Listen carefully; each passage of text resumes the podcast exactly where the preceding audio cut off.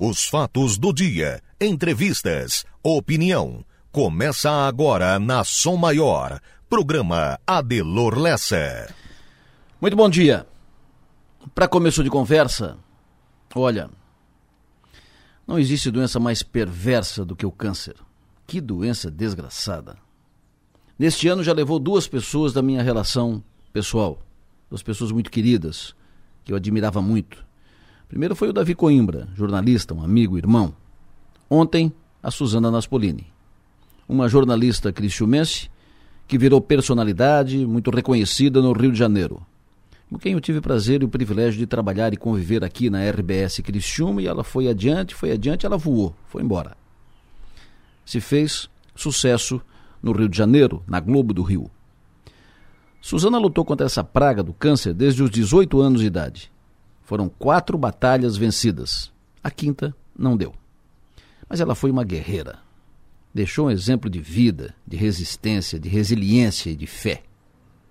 Quando a Júlia, sua filha, pediu orações para a mãe, desesperada, em um vídeo que postou nas redes no sábado, foi emocionante, de levar as lágrimas. Emocionante pelo apelo desesperado de uma filha e porque era o sinal que estava chegando a hora. Júlia acabara de, sa de sair de uma reunião, uma conversa com o um médico e ouviu que o caso era gravíssimo. Quando a Renata Vasconcelos, emocionada, não conseguiu dar o boa noite no encerramento do Jornal Nacional ontem, depois da homenagem para Suzana, foi de levar as lágrimas, porque ali estava o sentimento de quem conheceu e conviveu com a Suzana. Não tem como não se emocionar na despedida. Mas Suzana era assim tudo com muita emoção. Adorava o que fazia e levava ao limite para melhor expressar o que era o objetivo. Não tinha freios, nem medos. De repente ela apareceu na Globo do Rio, trepando numa árvore. Outro dia, apareceu descendo a ladeira num carrinho de rolimã. Era Suza. Ela era assim. E ela era uma cristiumense apaixonada. Apaixonada pela cidade e pelo time da cidade. Bom, é triste. Muito triste ter que aceitar que a sua caminhada terminou aos 49 anos. Mas ela fez muito, fez muito bem enquanto esteve por aqui. Para muita gente. Nunca vamos esquecer do seu sorriso, da sua risada única, risada larga. Vai com Deus, Suza. Muito obrigado por tudo. E vamos em frente. Todo mundo aqui te ama, Suzana!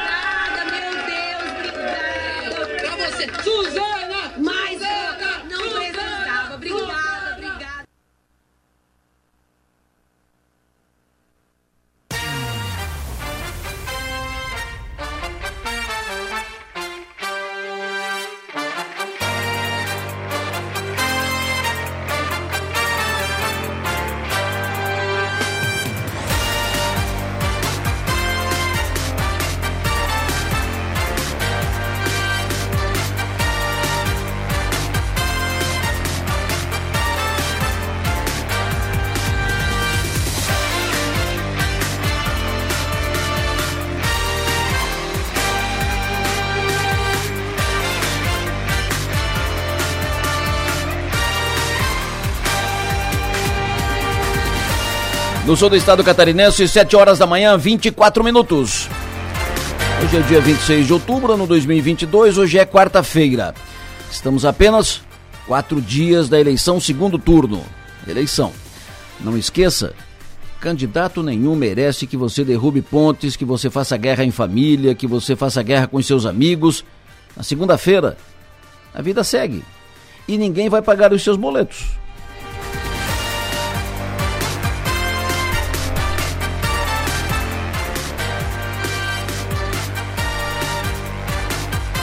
Estou aqui com Manuela Silva, que faz a produção do programa, com Marno Medeiros, que faz a operação técnica, e vamos juntos até as nove e meia da manhã.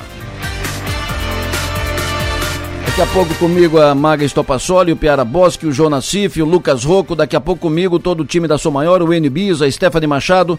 Vamos juntos até as nove e meia da manhã, passando informações, comentários, dicas, atendendo os ouvintes. Estamos à disposição de todos vocês. Para interagir aqui com o programa, mande para cá mensagem de texto ou de áudio com pautas, informações, dicas, opiniões. Utilize o WhatsApp. Fale conosco pelo celular 9 9984 7027.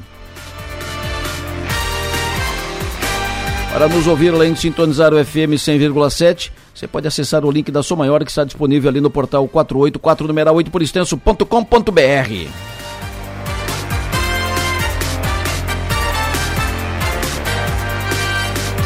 Hoje é dia 26, quero cumprimentar pelo aniversário o Fabrício Martinello. Cumprimento hoje pelo aniversário o Carlos Henrique Alamini, o Bigode. Ontem eu antecipei, cumprimentei ele ontem. Ah, o aniversário não é hoje, é amanhã. Então, cumprimento de novo, merece. Então, duas vezes aqui o, o, o Bigode, o Alamini no ar, pelo seu aniversário. Hoje é aniversário do Carlos Henrique Alamini, o Bigode, bom dia, parabéns. Cumprimento também pelo aniversário hoje o Jorge Foles, cumprimento pelo aniversário o Juca Reus. Cumprimento a todos os aniversariantes desta quarta-feira. Cumprimento a Elga Fraceto. Cumprimento hoje também pelo aniversário Juliana Gonçalves. Cumprimento Mário, professor Mário Ricardo Guadanin.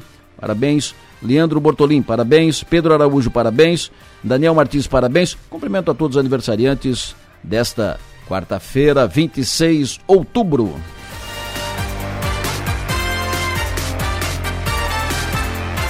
Sete vinte sete, primeira informação em Nubis. Alô, bom dia.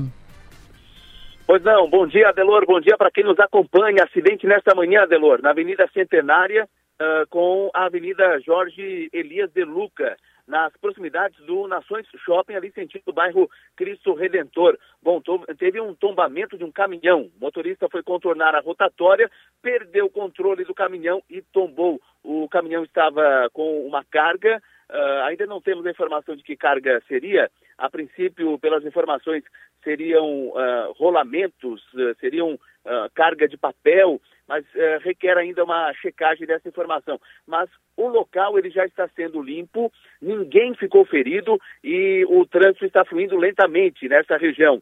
Agentes de trânsito e polícia militar estão no local orientando o trânsito. O trânsito, a propósito, a, a Rádio Sou Maior alerta o motorista que está fluindo lentamente na, naquela região, próximo Nações Shopping, para quem vai para o bairro Cristo Redentor.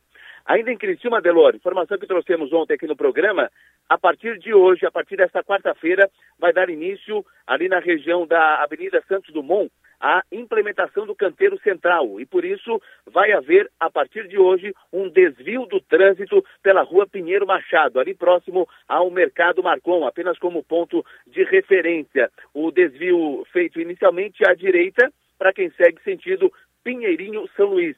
Depois o motorista pode retornar pela rua Presidente Prudente e depois voltar para a Santos Dumont. Alteração no trânsito na Avenida Santos Dumont a partir desta quarta-feira. E para fechar, na BR-101 em Araranguá, a CCR Via Costeira está promovendo hoje a segunda edição do programa Caminhos para a Saúde. A ação está acontecendo no quilômetro 421, sentido norte-sul, exatamente no posto da Polícia Rodoviária Federal. O motorista que passar pelo local poderá realizar uma série de testagens e aferições relacionadas à saúde e, além disso, também vai estar sendo oferecido um serviço de check-up de caminhões e carretas.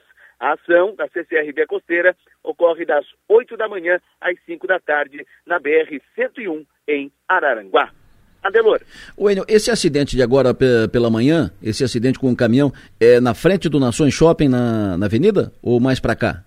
Não, é, é para quem vem é, sentido Próspera para o Nações Shopping é antes, ali naquela rotatória. Na rotatória. Para quem vai para o bairro Cristo Redentor. Ah, perfeito. Para quem pega a esquerda, vai para o Nações Shopping. Nações. Vai reto no Cristo Redentor. É Perfeito. É naquela rotatória, Delor. Ah, perfeito então. O trânsito está interrompido ali agora ou não? Não, não está interrompido.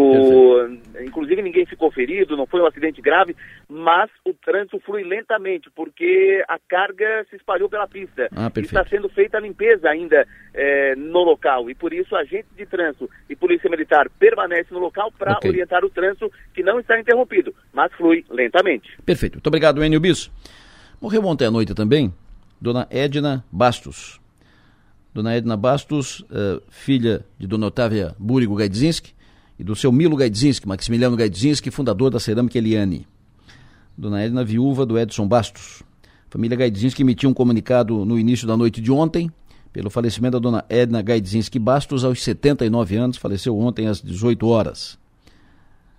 Dona Edna foi fundadora da Academia Cristiumense de Letras e teve forte vinculação com ações culturais da cidade de Criciúma. Ela estava internada no Hospital São José. O velório acontece nesta quarta-feira, a partir das 8 horas da manhã, daqui a pouco, começa o velório e o sepultamento está marcado para 16 horas. Nossos sentimentos a toda a família Gaidzinski Bastos pela, pela, pelo falecimento da dona Edna Gaidzinski Bastos. Redação do Portal 48, Stephanie Machado, bom dia. Bom dia, Delor, bom dia aos ouvintes. Faltam quatro dias para o segundo turno das eleições 2022, que acontecem nesse domingo. Em Santa Catarina, mais de 16 mil sessões eleitorais estão distribuídas nos 295 municípios, levando mais de 5 milhões de catarinenses às urnas. Por isso, o Portal 48 está preparando um guia com tudo que o eleitor precisa saber para esse segundo turno. Nele, dá para conferir o horário de votação, os documentos obrigatórios e saber como consultar o seu local de votação. Ainda é possível verificar as principais respostas sobre as dúvidas mais comuns, o que pode e o que não pode fazer no dia do pleito. O Guia do Eleitor e a cobertura completa das eleições 2022 você confere no portal 48. Adelor. Perfeito. Muito obrigado, Stephanie Machado. Um vereador de Uruçanga foi para a tribuna ontem com nariz de palhaço. E aí ele fez um, um discurso com críticas duras ao prefeito Gustavo Cancelheiro. Daqui a pouco eu vou colocar um trecho no ar. O vereador Tidinho, vereador Erotides Borges, do PDT de Uruçanga. Ele foi para a tribuna da Câmara ontem para fazer o seu discurso e usando um nariz de palhaço. Daqui a pouco a foto vai estar ali no, no 48, no nosso portal 484 numeral 8 porextenso.com.br. Destaque hoje, na pauta aqui, promotor de justiça pede a prisão da engenheira Katia Smielewski, Tribunal de Justiça decide no início da próxima semana sobre o pedido do promotor. É ainda desdobramento da Operação Blackout, que apura irregularidades em licitações em Criciúma. Isso é um caso de 2020. Deu gaeco na prefeitura e tal. E o processo corre ainda, o processo corre inclusive em segredo de justiça. O promotor pediu a prisão preventiva da engenheira Kátia, o juiz da, de primeira instância, o juiz da comarca negou, e o promotor uh, foi ao Tribunal de Justiça para insistir no pedido de prisão. O tribunal está analisando e deve decidir no início da próxima semana. Na época da Operação Blackout, a engenheira Cátia era secretária de Infraestrutura de Criciúma e foi afastada do cargo por decisão judicial. O promotor pediu a prisão preventiva da engenheira Cátia agora, uh, entendendo que ela está descumprindo a decisão da Justiça porque exercia função de comando na Prefeitura e estava influenciando testemunhas no processo. Uh, ela foi colocada de férias ontem, assim que uh, esse, a informação do, do pedido chegou na, na, prefeitura e que o promotor recorreu ao Tribunal de Justiça e o tribunal estava em vias de, de decidir sobre isso. Uh, houve uma movimentação, inclusive, da defesa da, da engenheira Kátia lá no, no, no, tribunal e ela foi colocada em férias. O promotor pediu também o afastamento do, do cargo do Luiz Juventino Selva, afastamento das suas funções na, na prefeitura. O Selva é hoje chefe do FUNSAB, que é o Fundo de Saneamento Básico de Criciúma. Sobre esse pedido, o Tribunal de Justiça deve decidir até sexta-feira. É uma informação importante, informação das mais, das mais importantes desta semana na, na cidade e que produz desdobramentos políticos na cidade e na região. E mais, destaque também na pauta, empresário Cristiumense Jovacir Bez Fontana, ex-presidente da Associação Empresarial de Criciúma, presidente da consultora Fontana, assumiu ontem como agente consular da Itália na região. Ele vai falar daqui a pouco aqui. Repasse do governo do estado para a oncologia pediátrica, que havia sido prometido para Criciúma, não vai sair. Falei sobre isso ontem com o secretário Aldo Batista Neto, ele disse que não vai sair, não tem previsão. Eleição do Sindicato dos Comerciais de Criciúma. Eleição está marcada para o início de dezembro. E a eleição vai ter chapa de oposição liderada por uma mulher. O atual presidente Gelson Gonçalves está no cargo faz quase 50 anos. E o contrato com Foplata, assinado ontem, grande fato para Criciúma, mais um pacote de obras para a cidade, neste caso em torno de 140 milhões de reais. Daqui a pouco, nós tratamos muito disso ontem, uh, o Arthur recebeu aqui a diretora do Fomplata no Brasil, ontem no programa 60 Minutos, o prefeito Salvador falou aqui, o, o Vaguinho falou aqui. Daqui a pouco nós vamos uh, destacar para onde é que vai o dinheiro do Fomplata. Como é que vai ser usado esse dinheiro do Fomplata aqui em Criciúma? Daqui a pouco. Informações da eleição. Jorginho Melo, candidato a governador, está disputando o segundo turno e estará hoje em Criciúma. Será hoje à noite, 19 horas. O local vai, vai, vai liderar um encontro regional né, de, de aliados políticos na, na região, aliados dele e do presidente Bolsonaro. Seria na Associação Embralite o encontro. Mudou de local, será no Criciúma Esporte Clube, hoje, 19 horas. E amanhã, ainda da eleição, o derradeiro debate do segundo turno em Santa Catarina na NSC. NSC, uh, depois da novela, né? Depois da novela uh, Travessia. E o assédio eleitoral do Estado tem chamado a atenção. É a pauta desse segundo turno. Aumentando muito o número de denúncias, o Ministério Público do Trabalho de Criciúma ajuizou duas ações, investiga vários casos. Ontem fez diligência de mais um caso suspeito. E o Tribunal Regional do Trabalho fixou uma multa de 10 mil reais por funcionário do comércio que sofrer assédio eleitoral no estado de Santa Catarina. Nós vamos falar sobre tudo isso e outras da política daqui a pouco com o Piara Bosque e a Maga aqui no programa. 7h36, vamos ao tempo. Márcio Sônigo, alô, bom dia. Adelor Lessa, ouvinte da Sua Maior, bom dia para todos. Ô Márcio, o que eu mais tenho ouvido, desde de ontem, de antes de ontem, o que eu mais tenho ouvido é, é perguntas sobre o tempo, sobre novembro, as pessoas assustadas, apavoradas, que vai ser, que vai gelar, que vai nevar, que vai ser uma loucura, que vai ser isso, que vai... É, o que eu mais ouço é isso. Então, de novo, eu tenho que, eu tenho que te perguntar, qual é a previsão efetiva para esse novembro? Vai ser assim tão assustador? Vai ser, só vai baixar a temperatura? Como é que vai ser? Adelor e ouvintes, então, assim, a semana que vem, a partir de domingo à noite já muda o tempo. É uma, uma massa de ar polar que entra pelo continente, pelo interior da Paraguai e Argentina. Então, aqui para a região nossa, especificamente, falando litoral sul catarinense, vai cair bem a temperatura sim, e, mas assim, eh, não há risco de geada aqui para a região. Vai ter um pouco de vento sudoeste na segunda-feira, um vento um pouco mais forte na região da praia. Mas em termos de temperatura, em termos de geada, em termos de frio, nós vamos passar bem porque vai estar com o tempo chuviscando na segunda, tempo chuviscando na terça, o tempo chuviscando na quarta, quinta-feira que abre o tempo. Então, como o céu vai estar nublado, não vai ter condição de à noite a, a temperatura cair tanto. Deve ficar mínimas entre 5 e 7 graus, o que é bastante baixo. Mas aí essa massa de ar frio, ela vai atuar fortemente no Planalto, Oeste e em todo o Brasil praticamente.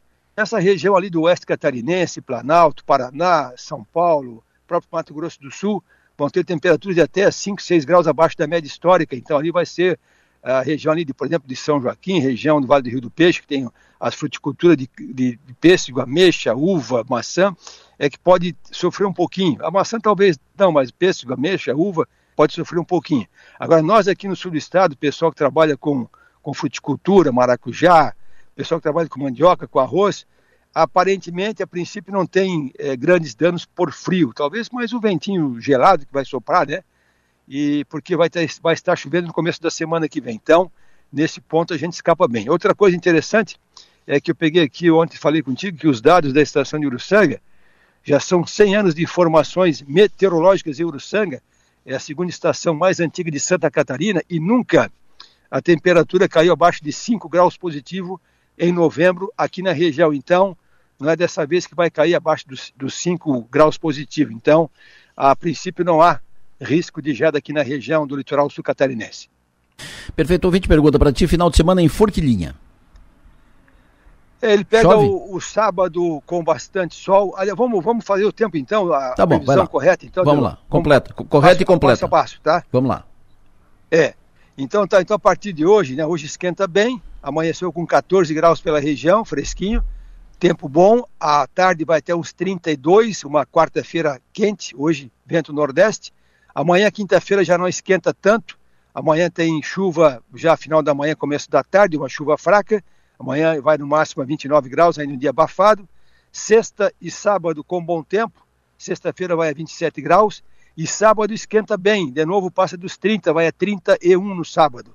Domingo das eleições, quem puder votar pela manhã, melhor, porque é um domingo quente. Ele vai até uns 32, 33 graus também, domingo de sol pela manhã.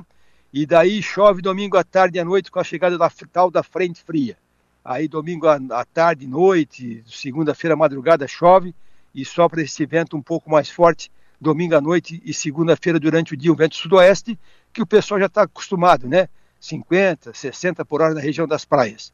Aí a semana que vem, então, como eu falei, é o frio, mas é um frio que assusta mais o pessoal do Planalto e Oeste Catarinense. É claro que para nós vai ser bastante frio, mas assim sem risco de perda de lavouras na região. O Furquilinha é sábado com tempo bom, quente, e domingo também com tempo bom até meio-dia e muito quente, com até 32 graus em Forquilinha, domingo até meio-dia, Delor. Perfeito, então vamos lá. Forquilinha, confirma aí, eh, Forquilinha, o tempo no sábado chove? Não, não chove, não chove. chove domingo. Tá bom. Domingo à noite é que chove em Forquilinha. Perfeito, o ouvinte pergunta para ti, ele vai fazer um levantamento topográfico em Florianópolis na terça, de terça a quinta, terça, quarta e quinta. Então ele está preocupado com as condições do tempo lá em Floripa, terça a quinta. É, semana que vem é, tem tempo fechado na capital do estado, sujeito a chuvisco, chuva fraca tem sim, e o vento sul frio, né? Então, semana que vem começa a semana chuviscando em Florianópolis. Risco de temporal na entrada dessa frente fria no domingo? Com certeza, domingo aí é, que vai a 32, quem sabe 33, aí quando virar vento sul pode ter sim, mas ali mais para meio da tarde, começo de noite pode ter temporal sim. Perfeito. Blumenau no domingo? Bom tempo, boa parte do dia, calor, aí chove à noite em Blumenau. Perfeito. O final de semana, o final de semana que vem, não esse agora da eleição, o outro final de semana em Camboriú. Vai ser com um tempo bom e não tão frio, vai estar com a temperatura agradabilíssima, já esquentando. Perfeito. Depois dessa massa de ar gelado, uh, o que, que vem por aí? O ouvinte pergunta: vem um calor firme? É, esse, esse frio ele vai nos primeiros, ah, do dia do dia primeiro, aliás, do dia 31, que é segunda até o dia 5, que é outro, outro da sexta-feira. Aí a semana seguinte já não é tão, tão frio assim, já começa a reagir. Claro. E a segunda quinzena de novembro, quente e seca. Tá bom. Fechou, Márcio. Muito obrigado. Sucesso e energia. Mais uma aqui, ó. Pomerode no final de semana. Também calor, que nem Blumenau, e chove Pomerode domingo à tarde e noite com trovoada. Estamos conversados. Passa a régua. Um abraço. Até mais tarde. Até mais. Um bom dia. Previsão do tempo. Oferecimento. Instituto Imas. Perfeito. Sobre aquele acidente aqui na Avenida Centenário, Criciúma, o NBIS falou há pouco aqui, acidente agora pela manhã cedo ali na rótula Avenida Centenário, onde segue para a Central do Angelone, ou à esquerda vai para o Nações Shopping. O ouvinte passou por lá agora e registra o seguinte. Bom dia, Delor. Ah, só para avisar aquele acidente que ocorreu ali na Avenida Centenário, perto do Nações Shopping, o caminhão ainda está tombado ali, é um caminhão com um container. E ele está obstruindo o acesso de quem vem do Cristo Redentor em direção ao Nações Shopping. Então o acesso está totalmente trancado, né?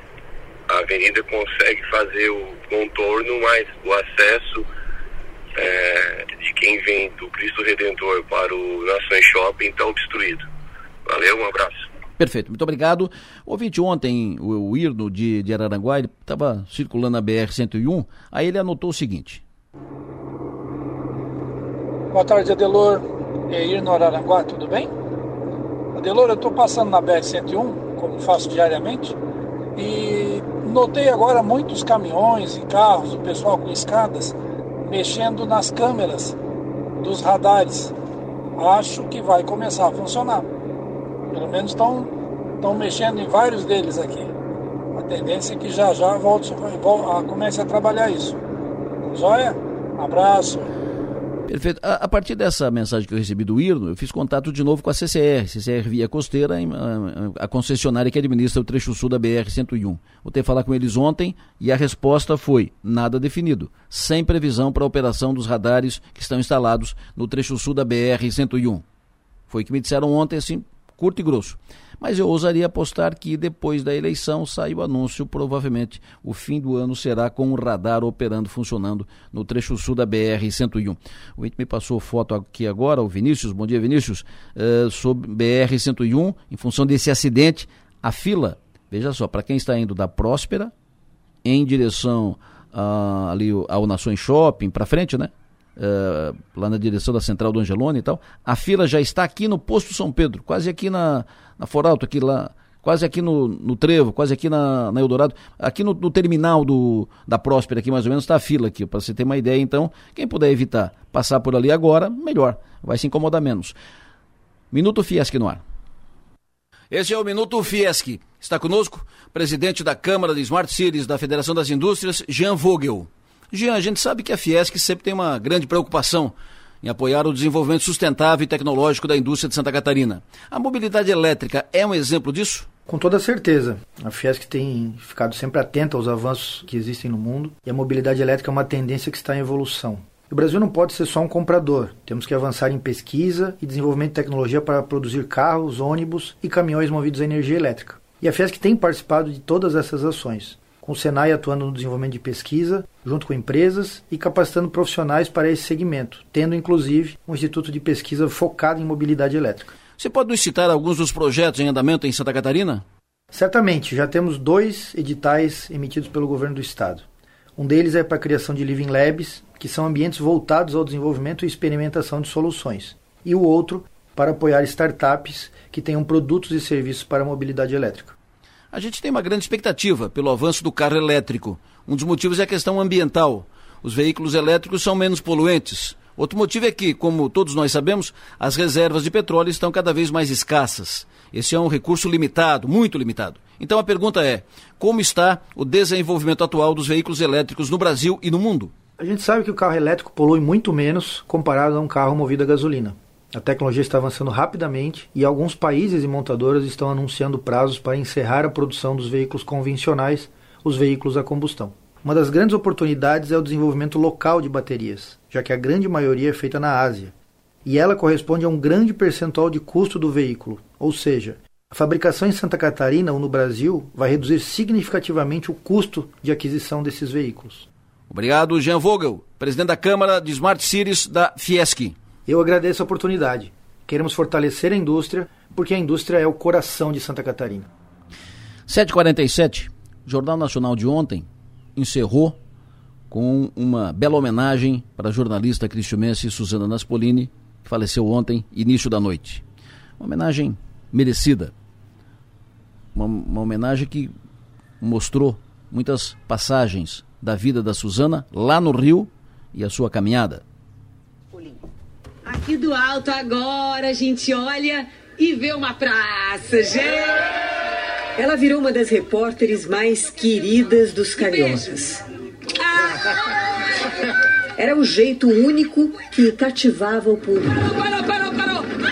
Suzana Naspolini era a voz de quem luta por uma vida mais digna. E tá bonito de ver agora. Tá muito bonito. Agora esses postes dão uma beleza. Suzana inventou uma maneira diferente de fazer jornalismo comunitário.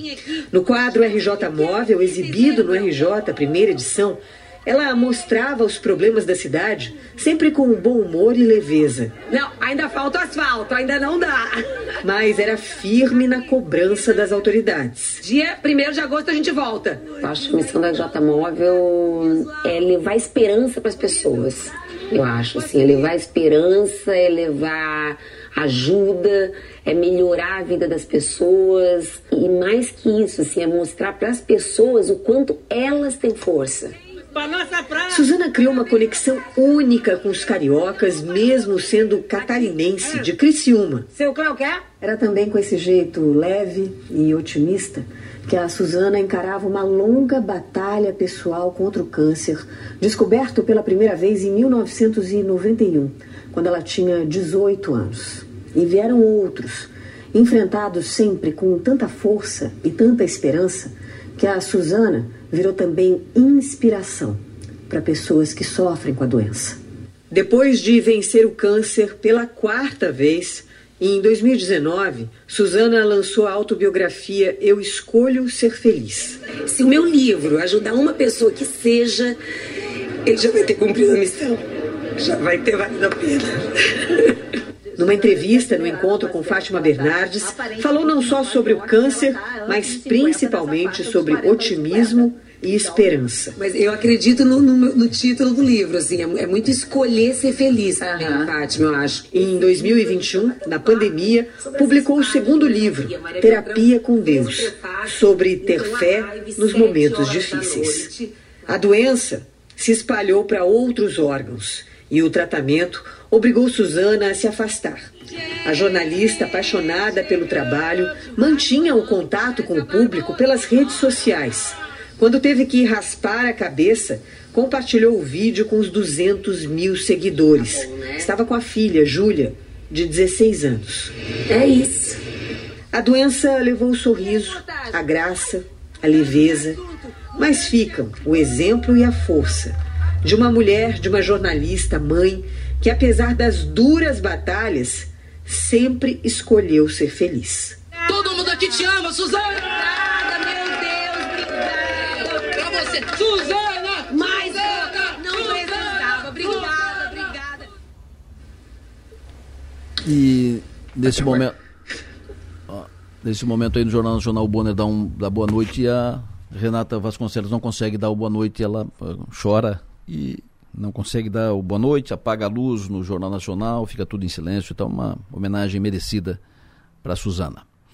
Suzana Naspolini, cristiumense, filha da Maria da Alfarra Naspolini, que foi vereadora, foi professora e eh, vereadora e vice-prefeita de Criciúma, filha do Fúvio Naspolini, o Fúvio também falecido recentemente.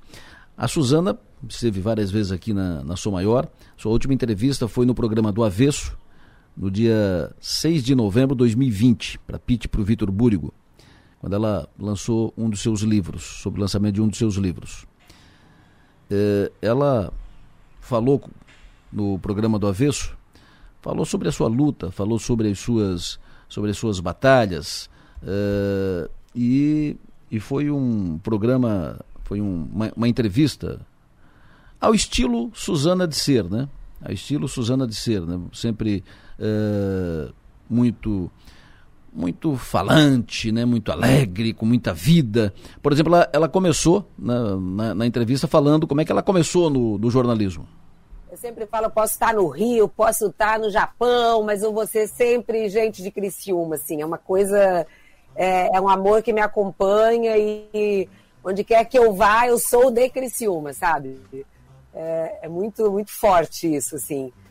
Mas estou bem, muito feliz de estar aqui, né? Batendo papo de novo, coisa boa. Mas, mas tu, É tu sempre sonhou em, em ser jornalista, Su? Tu sempre quis trabalhar na televisão? Era sonho de menina ou a vida aconteceu?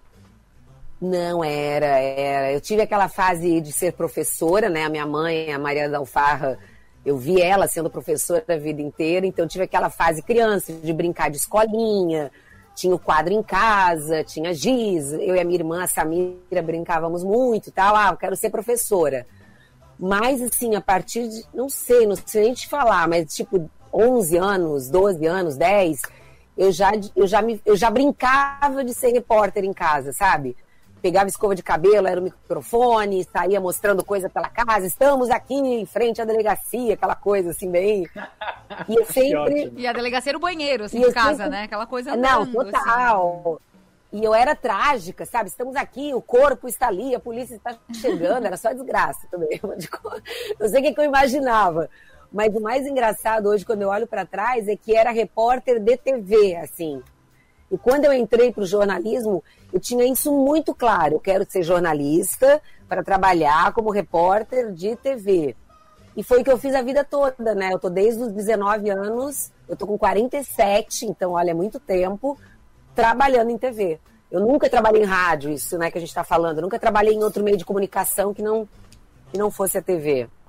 E o que ela falou no início, né? Onde ela estivesse, era sempre Criciúma. Ela é de Criciúma, criciumense. Sempre, sempre ressaltava isso, sempre enfatizava. De vez em quando estava com a camisa do, do Criciúma e tal. Eh, Na, na entrevista para Pete e para o Vitor, ela falou também sobre essas batalhas dela pela vida contra o câncer. Minhas mãos, Vitor, eu tenho aqui, ó, eu escolho ser feliz. Ai, é difícil, livro. mas a gente consegue. Bom humor e fé ajudam a enfrentar todos os raios. E aí, ó, na, na contracapa tá dizendo o seguinte: um raio não cai duas vezes no mesmo lugar. Quando eu era criança, me disseram isso e eu acreditei. Levei a frase comigo por muito tempo, até que a vida, do jeito dela, me mostrou que não é bem assim.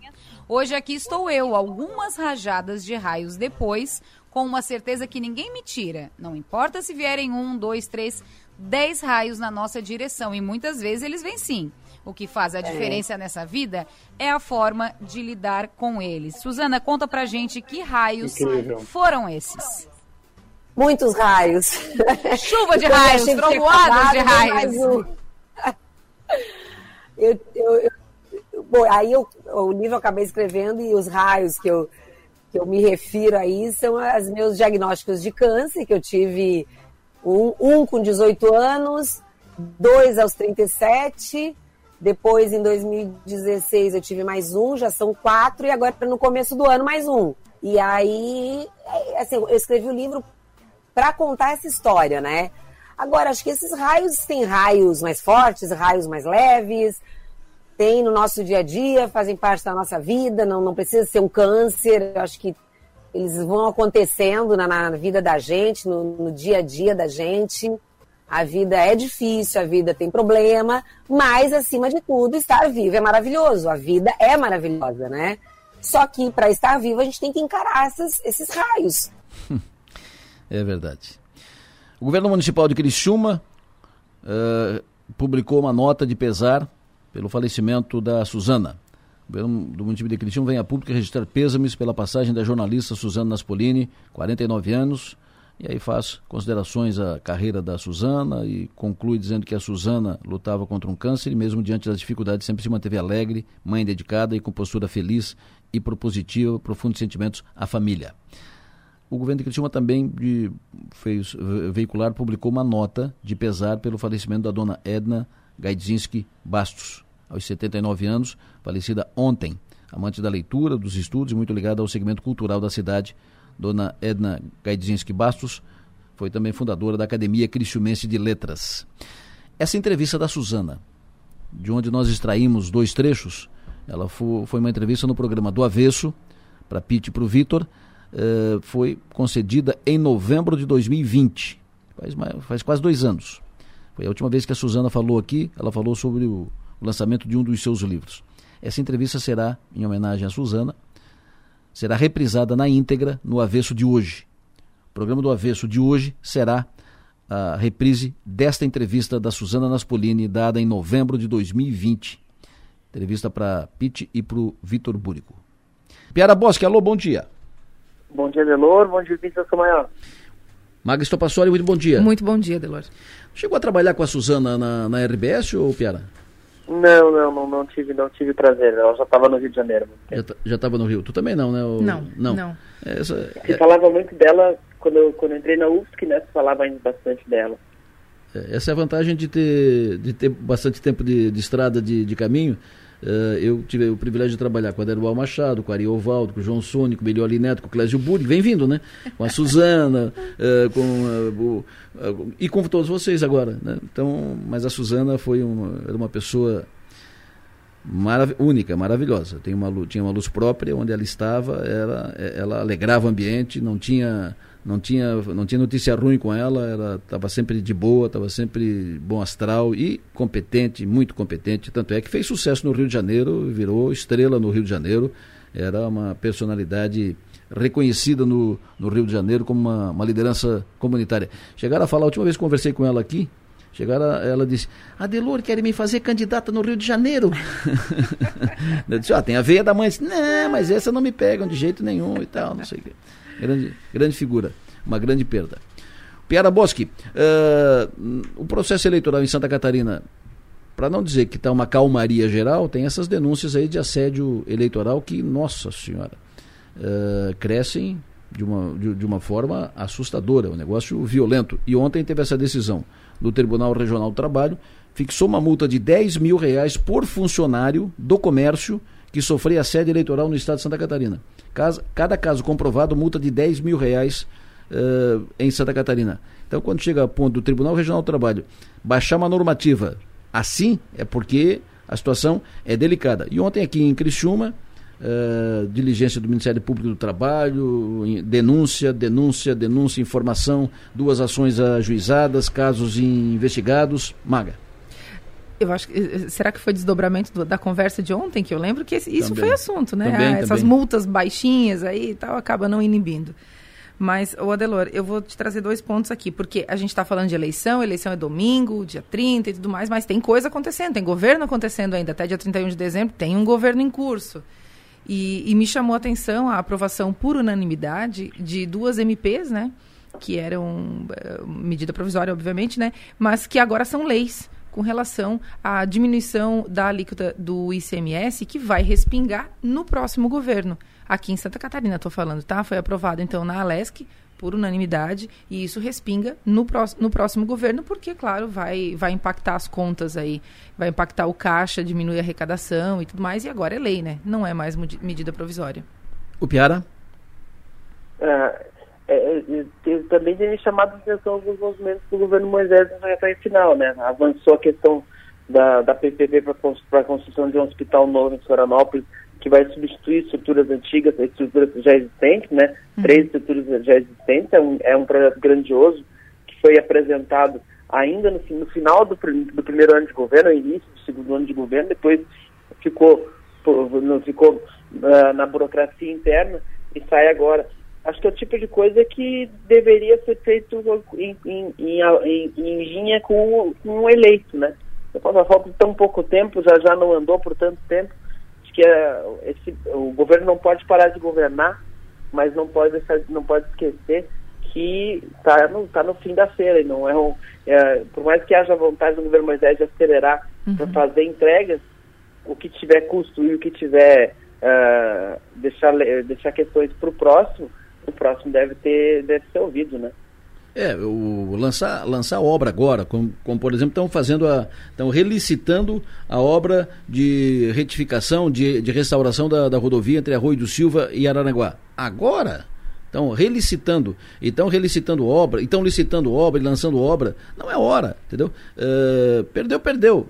O, esse tempo de segundo turno, esse, esse, tempo da eleição até a entrega do, do cargo, né, até a passagem de, de cargo, é um tempo muito longo, né? Mas quem está no governo uh, tem que tratar de fechar o governo acerta tudo, cumpre tudo que está prometido, tudo Eu... que está encaminhado. Por exemplo, prometeu dinheiro aqui para o Hospital São José. Cumpra o dinheiro para o Hospital São José, entrega o dinheiro para o Hospital São José. Não esqueça que prometeu dinheiro para a oncologia pediátrica do, do, São José, que agora já esqueceram. Estou é, citando dois casos aqui que estão muito próximos aqui tem, e que são tratados to, todos os dias. Então, o governo que está terminando, termina o governo. Não tem nada de ficar lançando obra. Teve quatro anos para lançar para começar a obra. Eu ia mencionar justamente o repasse para o Hospital São José, que sempre é um, uma pauta que a gente está muito de olho, porque se a gente esquece dela um minuto, parece que todo mundo esquece também. Quando eu digo a gente, eu digo a, a sociedade de modo geral, né? Sim. É, se a gente esquece, todo mundo esquece. Então, é, esse repasse, a, a, gente conversou aqui com o deputado Rodrigo Minotto, que disse que, né, que aconteceu o repasse, até agora não aconteceu. Então, relicitar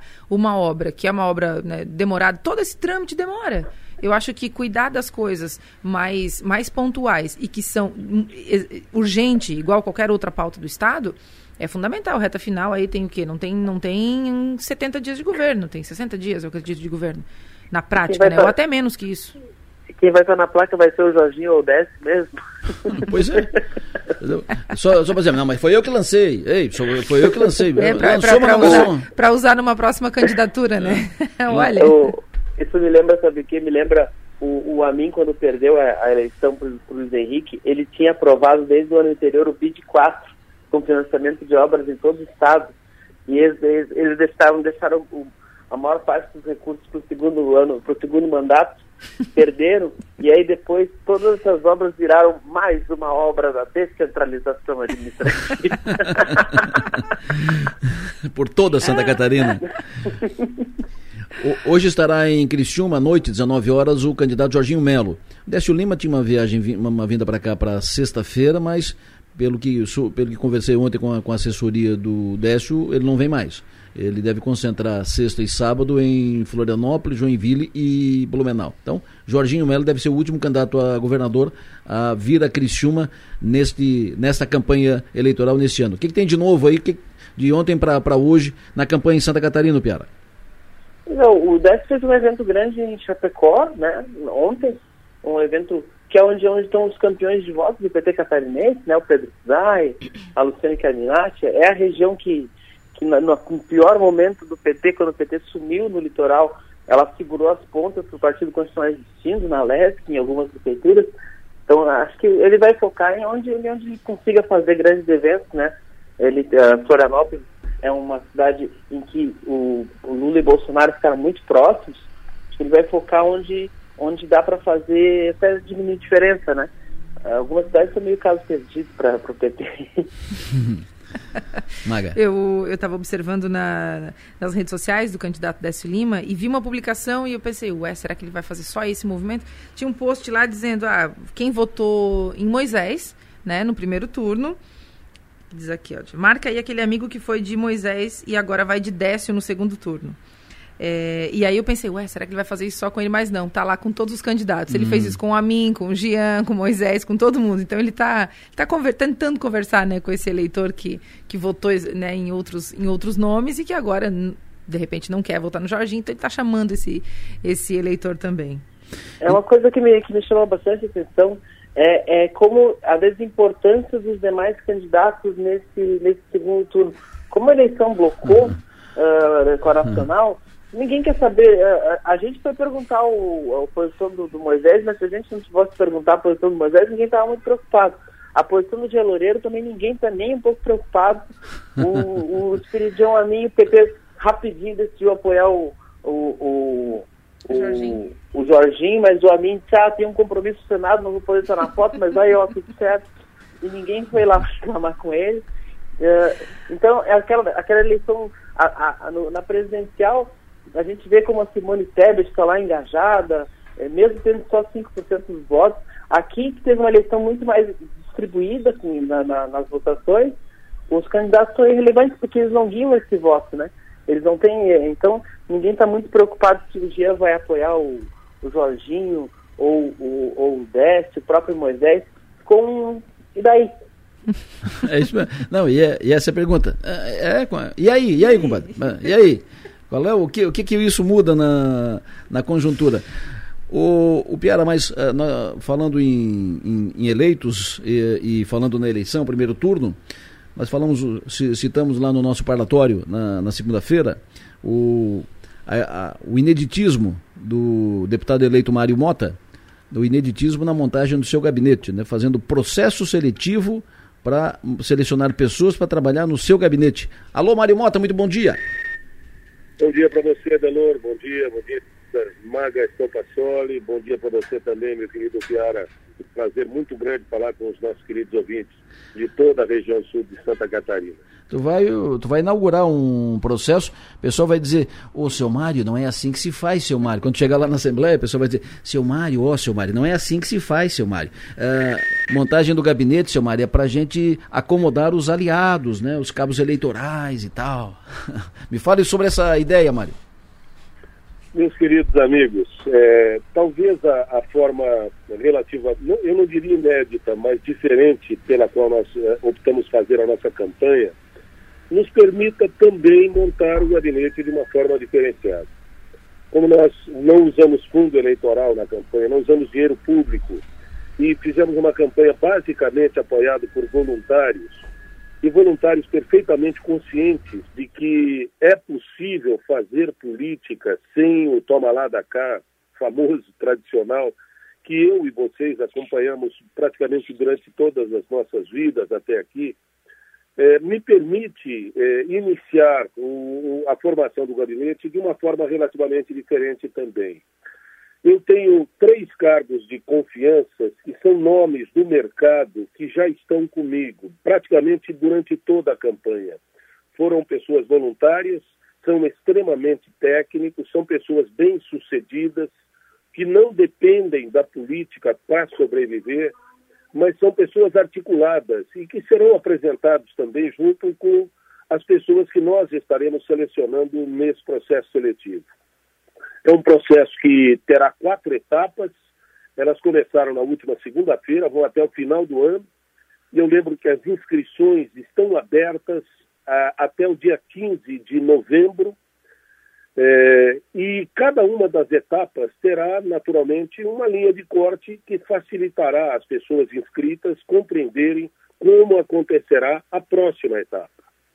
É, eu digo que as inscrições ainda estão abertas, e posso é, transmitir para os meus queridos ouvintes e para os nossos queridos ouvintes é, a possibilidade de se inscreverem ainda, porque através do www.processoseletivomariomota.com.br www.processoseletivomariomota.com.br as pessoas que tiverem interesse em se inscrever poderão fazê-lo. Nós já temos quase 300 inscritos em apenas dois dias de inscrições abertas a Delor, Upiara e Maga. Legal. O teu moto é com dois T de tatu ou um T só? Dois T de tatu. tá bom. Fala Upiara, fala Maga. Deputado, essa foi, essa foi a primeira, primeira ação aí de novo mandato, né? De mandato, aliás, né? É, que a gente vai, certamente vai, vai ver acontecer. Que outras ações diferenciadas ou inovadoras o senhor pretende incorporar na sua gestão, no seu mandato? Olha, Maga, eu, eu sou relativamente neófito nas internas da Assembleia Legislativa, embora tenha acompanhado ao lado, inclusive do próprio Piara, que foi meu colega de trabalho por tanto tempo aqui na RBS e posteriormente na MSC, nós entrevistávamos os políticos durante todo o tempo, é, mas eu relativamente é, às internas, ao regimento da própria Assembleia, eu sou relativamente neófito. Eu, eu, eu posso dizer com toda tranquilidade que tenho consciência dos meus limites políticos internos. Mas eu acredito que seja possível aplicar nas internas da Assembleia exatamente aquilo que, por exemplo, nós pretendemos aplicar numa das fases desta etapa de seleção das pessoas que vão participar do processo. Para que você tenha uma ideia, nós temos é, entre os 300 inscritos 10 categorias: jurídico sênior, jurídico júnior, o fiscaliza sênior, pleno e júnior, secretariado aqui para Florianópolis e para uma, para uma unidade de um escritório regional que nós montaremos na cidade de Lages, que foi um compromisso que eu assumi na cidade de Lages e na região serrana, é, analista de marketing júnior, designer gráfico e assessoria de imprensa. Para todos esses cargos, nós estamos fazendo o processo seletivo. Mas é evidente que, dentro do contexto da Assembleia, nós ainda vamos descobrindo no dia a dia como nós podemos inovar, como podemos aplicar menos dinheiro público, a, a, a, trazendo naturalmente para a população o melhor serviço possível por dinheiro aplicado, que é como fizemos na própria campanha, Mário. Falou, Piara. O, entrando nessa questão da política interna, da política da, dentro da, da, do parlamento, a gente sabe que os, as movimentações para definição do futuro presidente da Assembleia Legislativa já começaram. E se o senhor já foi procurado, se o senhor já tem candidato a presidente da LESC, como é que o senhor está vendo esse começo de jogo? Não, Piara, ainda não fui, não participei diretamente dessas negociações. É, eu confesso a você que tenho me aproximado bastante do presidente do meu partido, que é o PSD, Milton Ovos.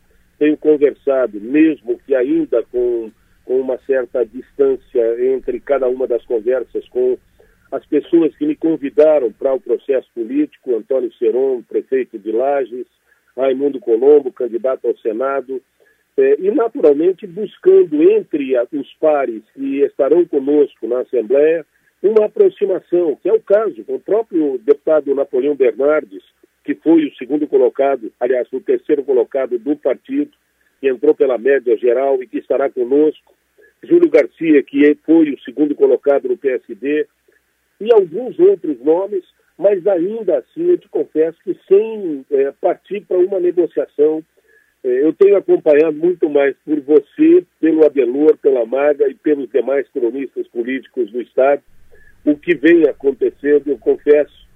É, mas certamente isso vai começar a acontecer a partir de agora, meu amigo. Mário Mota, sempre bom te ouvir. Um abraço, sempre à disposição. Sucesso, bom trabalho. Muito obrigado. Quero só lembrar, até o dia 15 de novembro, www.processoseletivomarimota.com.br à disposição dos nossos, dos nossos eleitores e de qualquer outro eleitor, independente de ter votado ou não. Se tiver competência, capacidade técnica e quiser assumir os princípios e valores que nós propusemos para um gabinete na Assembleia, por favor, agradeço muito a confiança da inscrição. Um abraço a vocês mais uma vez, parabéns pelo trabalho. Show de bola. Mário Mota falando conosco ao vivo aqui na Som Maior. Eh, o risco que o Mário Mota corre é daqui a pouco ser processado por decoro, né? Falta de decoro, né? Quebra da ordem. Yaraboski, sucesso e energia. Por excesso, Hã? por excesso de decoro. É, é, é, não, não, não quebra por excesso de decoro, ou então quebra da ordem. Pronto. É... ou então vão perguntar se ele está no novo, né? O Piara, muito obrigado, sucesso e energia, bom trabalho, até amanhã. Adeloro, até amanhã, um abraço maga a todos os ouvintes. No plenário, oferecimento, Ser Sul, Naturai, nossa natureza é se alimentar bem. E Zona Azul de Criciúma, sempre uma vaga para você. Max Topassori, quero te ouvir sobre o o efeito, a repercussão, o desdobramento dessa, dessa notícia que demos ontem em primeira mão no, no portal. O promotor pede a prisão preventiva da ex-secretária municipal de infraestrutura, a engenheira Kátia Ismielewski, ainda desdobramento daquela operação blackout. Uh, o juiz em primeira instância negou e o promotor recorreu ao Tribunal de Justiça. O tribunal deve decidir até semana que vem. A Kátia, em função disso, está em férias acho que é um momento tenso no Paço Municipal, né? É, só, só um é o promotor pediu também o afastamento das suas funções do Luiz Juventino Selva, também pela mesma situação, em função da, da Operação Blackout. É, o Luiz Juventino Selva, que é chefe do FUNSAB, o Fundo de Saneamento Básico. E foi por isso que eu considerei essa, essa, essa notícia que está lá no, no teu blog bastante é, importante lá para o Passo. Acho que deve estar tá todo mundo bem, bem preocupado por lá, tentando dar um ar de, de normalidade ou de não, não, isso não tem nada, tal. Mas eu acho que a denúncia é, ou esse pedido de, de prisão, enfim, ela deve ter lá as suas razões. Então eu acredito que não é tão simples assim. Vamos acompanhar isso com muito, muita cautela, com muito cuidado, mas muito de perto. É, tem outras situações acontecendo, outros, outras prisões, enfim, outra prisão que aconteceu. E eu acho que esse é o momento, talvez o momento mais tenso do governo até aqui, Adelor. Maga, muito obrigado, sucesso e energia, bom trabalho, até amanhã. Até amanhã. O vinte manda mensagem sobre lá a rodovia, uh, lá do bairro São Luís, rodovia Santos Dumont, Avenida Lessa, Santos Dumont. Bom dia, Lessa, o trânsito, o trânsito tá bem complicado aqui na, na Santos Dumont, em frente ao supermercado Marcon. Eles estão fazendo o trevo aqui, tá? Quem puder evitar, evita. Perfeito. Ali no, na Santos Dumont, ali na frente do supermercado Marcon. Nós falamos aqui sobre licitação, ah, lança, o governo lançando licitação agora, final, final de mandato, últimos dias do mandato e tal. Uh, um ouvinte mandou uma, um raciocínio diferente do que foi dito aqui. Essa, uma observação aí sobre a opinião de vocês, eu tenho uma totalmente divergente em relação às licitações, se a licitação que está previsto ah, no orçamento ah, a obra, a obra também é uma necessidade regional, comunitária, o que for. Ela deve ser tratada da mesma forma como os recursos da saúde, recursos da educação, promessas como um todo. Elas devem sair do papel. Concordo em talvez obras que não estavam previstas, que tem algum problema de orçamento e que vai ficar só a conta para outro lado mas quando ela foi prevista, planejada, organizada, às vezes ela saiu, não deu uh, proponente, foi feita uma revisão, precisa ser feito algum alinhamento, e ela está pronta, está ali no forno para avançar, ela deve avançar, senão ela vai ficar. É, mas, mas acontece que não é, é uma licitação, não, não é a garantia da obra, né? Uh, licitação é uma formalidade, não, não, não há garantia nenhuma de obra a, a licitação. Então, teve quatro anos para fazer, mas respeitando, evidentemente, todas as, a, as opiniões o nosso pensamento é um pouco, né, tanto o meu quanto da Maiga quanto do Piara, que a gente falou aqui antes, é um pouco diferente. Mas, evidentemente, respeitando todas as, as posições. Segue o jogo, 8h32. Márcio, atualiza o tempo para a gente, por favor. O povo está curioso, preocupado aí com esse frio que vem. Adelor Lessa, ouvinte da Sol Maior, bom dia para todos. Amanheceu com 14 graus pela região, fresquinho. Tempo bom, à tarde vai ter uns 32, uma quarta-feira quente, hoje vento nordeste. Amanhã, quinta-feira, já não esquenta tanto, Amanhã tem chuva já final da manhã, começo da tarde, uma chuva fraca. Amanhã vai no máximo a 29 graus, ainda um dia abafado. Sexta e sábado com bom tempo. Sexta-feira vai a 27 graus. E sábado esquenta bem, de novo passa dos 30, vai a 31 no sábado. Domingo das eleições, quem puder votar pela manhã, melhor, porque é um domingo quente. Ele vai até uns 32, 33 graus também, um domingo de sol pela manhã e daí chove domingo à tarde e à noite com a chegada da tal da frente fria. Aí domingo à tarde, noite, segunda-feira madrugada chove e sopra esse vento um pouco mais forte domingo à noite e segunda-feira durante o dia, um vento sudoeste, que o pessoal já está acostumado, né? 50, 60 por hora na região das praias.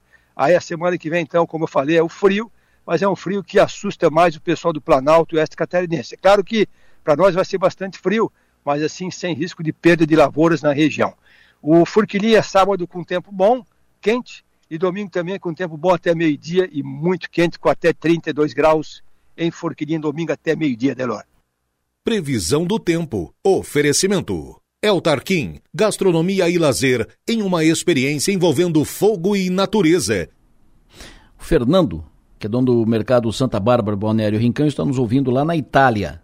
Almoçando lá na, na Itália agora e nos ouvindo. Muito obrigado pela audiência, audiência, audiência qualificada. Falando em Itália, temos um novo agente consular na Itália, aqui em Criciúma.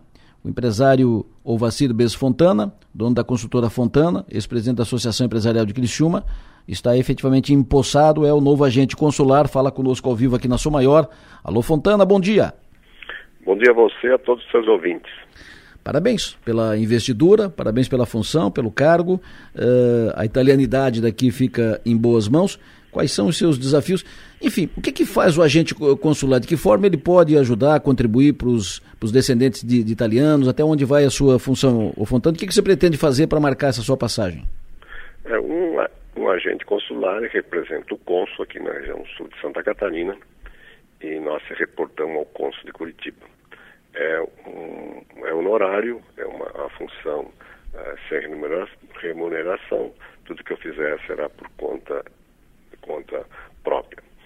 E o nosso objetivo aqui é facilitar uh, os descendentes italianos para, para adquirir, para, para, para conseguir o seu passaporte italiano.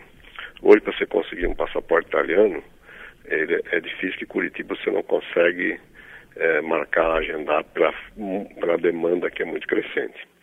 Nós aqui em Criciúma vamos ter uma máquina digital, que essa máquina estará ligada com Roma, onde nós vamos co coletar as impressões digitais é, do pretendente e encaminhar esses dados tudo para Curitiba e Curitiba nos manda em seguida os passaportes italianos. Então essa vai ser uma função, é uma reivindicação da região porque primeiro tinha que ir a Curitiba ou Joinville para conseguir um passaporte. Agora nós vamos fazer por aqui. Fontana, tu já tem ideia mais ou menos da, da fila para passaporte aqui na, na região? Quantos estão esperando?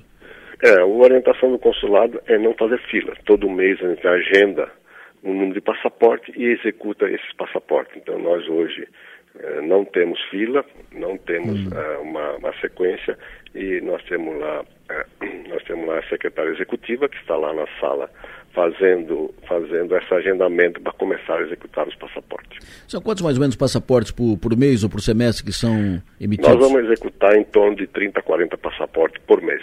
Por mês. Essa por é mês. a nossa cota, nossa quantidade que nos foi passado. Perfeito. Quem pode emitir passaporte? Quem já tem cidadania italiana ou, ou só quem é descendente italiano? Não, o passaporte aqui ele é uma. Uh, quem tem o passaporte e quer renová-lo, a gente faz, ou quem tem um passaporte que não tem ainda, mas tá, todos os documentos estão corretos e estão na sequência, a gente vai poder emiti-los. Fontana, uh, em relação a intercâmbios, uh, uh, convênios, acordos operacionais, acordos na, na, área estudantil, na área universitária, na área acadêmica ou no, no, setor empresarial, isso é possível pelo, pelo consulado? É, nós temos aqui em, em Curitiba, em Curitiba, não, em Florianópolis, o setor eh, ligado à indústria. Nós temos lá a, indústria e comércio italiana que faz relacionamento. Sem uhum. dúvida, nós vamos dar os encaminhamentos uh, para as pessoas uh, certas que possam dar encaminhamento disso. Essa é a nossa função aqui, é uma ponte do consulado, nós vamos dar, saber como fazer e nesse, nesse conhecimento nós vamos encaminhar a pessoa na direção certa. Maravilha. Parabéns, Fontana. Sucesso, bom trabalho. Muito obrigado.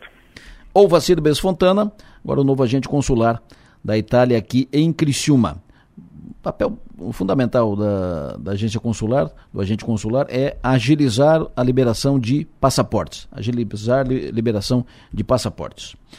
Ontem notícia importante e positiva para a Criciúma, assinatura do contrato com Fomplata, Fomplata 2. Uh, eh, ontem nós estivemos lá, pela Manu Silva, pela Stephanie Machado, estivemos lá representados, São Maior e, e 48, lá na cerimônia, acompanhamos, fala, falamos ao vivo de lá e tal.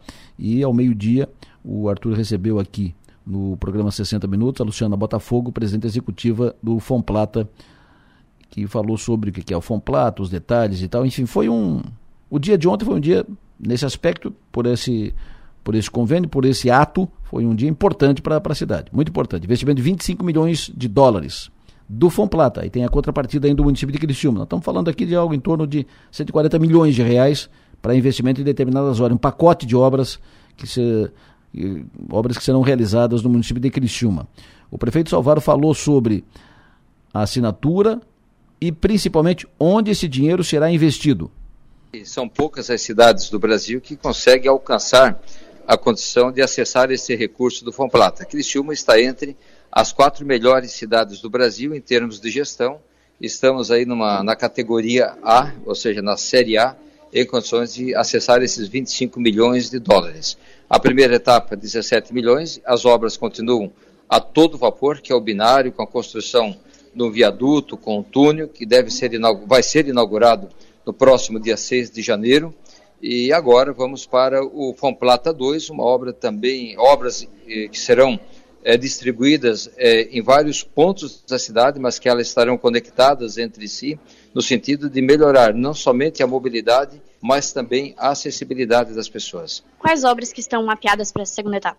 Olha, o primeiro é levar o binário até a via rápida. Esta é uma, da, um, uma das garantidas. A outra, nós temos ali um plano, que, um grupo que está fazendo estudo, que é para ligar, inclusive, o grande distrito de Rio Moina, passando pela rodovia Luiz Lazarim, e fazendo uma conexão direto, passando aqui pela obra do binário, indo inclusive até a rodovia Alexandre Belloli, que é o binário. Então, são, são várias obras ah, que serão construídas com esses recursos agora garantidos do Fomplata 2. A Luciana Botafogo, a presidente do Fomplata, ela explicou o que, que é o Fomplata, porque eu ouvi falar o que, que é o Fomplata. De onde é que vem o Fomplata? O que, que é isso? É um banco? É um fundo? É uma entidade? É uma instituição? O que, que é o Fomplata? Que tra está trazendo para Criciúma eh, 40 e tantos milhões de reais, 43 milhões de, re de, de reais, não, de dólares, né? 40 milhões de dólares. Aí você soma isso, soma por, por 5,30, dá aí 230 milhões de reais que estão vindo para Criciúma via Fomplata. O que, que é esse Fomplata? O que, que é o Fomplata? O Fomplata é um banco, uhum. um banco de desenvolvimento. É, não tem o BNDES, uhum. tem outros bancos regionais, o BRDE aqui no Sul, enfim, tem, tem vários bancos que têm como objetivo promover o desenvolvimento é, é, de uma determinada região. E o Fomplata é um banco, a diferença é que é um banco de desenvolvimento que a gente chama de multilateral. O que, que é um banco multilateral? É que são vários países os donos desse banco. Então, começa por aí. O Fomplata é um, é um, é um banco é, de capital de cinco países uhum. do, da região sul da América do, da, da, da, América, né? Do, da, então nós temos como membro Argentina, Bolívia, Brasil, Paraguai e Uruguai. Sim. São os cinco países membros. De onde vem o nosso capital? Dos tesouros desses cinco países. Só que a gente não empresta só o nosso capital, a gente uhum. tem um capital que é aquilo que entra no banco e garante a nossa classificação de risco, ou seja, junto às qualificadoras internacionais, eles acreditam no Fomplata, qualificam, uhum. e aí com isso a gente pode emitir é, bônus, a gente pode captar recursos no mercado internacional para emprestar para os nossos cinco países membros. Então, esse é o objetivo do Fomplata, é um banco de desenvolvimento, a gente tem capital próprio, a gente capta recurso no mercado internacional, dinheiro que está por aí uhum. no mundo inteiro, e a gente investe esse recurso emprestando é, tanto para estados, municípios, é, empresas públicas, enfim, nos cinco países membros. Perfeito. Está explicado. Então, estamos falando aí de 140 milhões de, de reais que estão vindo para Criciúma para investimento em obras de infraestrutura, juntando com o Fomplata 1 da mais de mais de 220 milhões de reais tudo junto, né, considerando contrapartida, estamos falando aí de quase algo em torno de 250 milhões de, de, reais, com outros investimentos, recursos que vêm do Estado, do governo federal, daqui, Finisa, Caixa e tal. Nós estamos falando aí de algo em torno de 500 milhões de reais de recursos que estão sendo investidos em Criciúma. Nunca antes na história de Criciúma, tanto dinheiro sendo investido em obras estruturantes de uma vez só. Enio Bis costuma apostar na Mega Sena, não? Eu já postei bem mais, Adelor, mas eu acho que eu tenho que voltar a apostar, viu? Olha, hoje, hoje é atraente. Hoje a Mega Sena, ela está acumulada e o prêmio hoje está estimado em 115 milhões de reais. Já ajudava. Dá para pagar os boletins. Já. E sobrava mais um pouquinho. né? Então tá bom.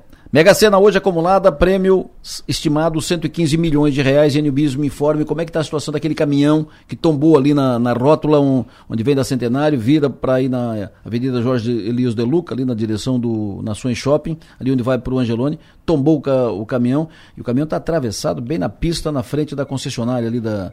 Uh, da Toyota, né? Da Toyota, bem na frente da, da, concessionária da Toyota. Quem vem do Angelone, por exemplo, da, daquela região, não não vem. Não, não vem porque não consegue acessar a BR. E a fila, em função do acidente, estava aqui no terminal da Próspera há pouco tempo. Como é que está a situação? O caminhão está lá ainda? Permanece lá. Na verdade, Adelor, é a carroceria. A carroceria que tombou, ah. né? E ela o ficou... Cavalo, o, o, cavalinho tiraram? Já, já, já tiraram. Foi. Perfeito. Ok. E o motorista do caminhão se perdeu, estava indo em direção à, à SC445, a, em direção à Isara, se perdeu ali na rotatória da Toyota. A carroceria permanece, então quem vem do, do Ana Maria, bairro Cristo Redentor, não passa e não tem tempo, aliás, é tempo indeterminado para a retirada da carroceria.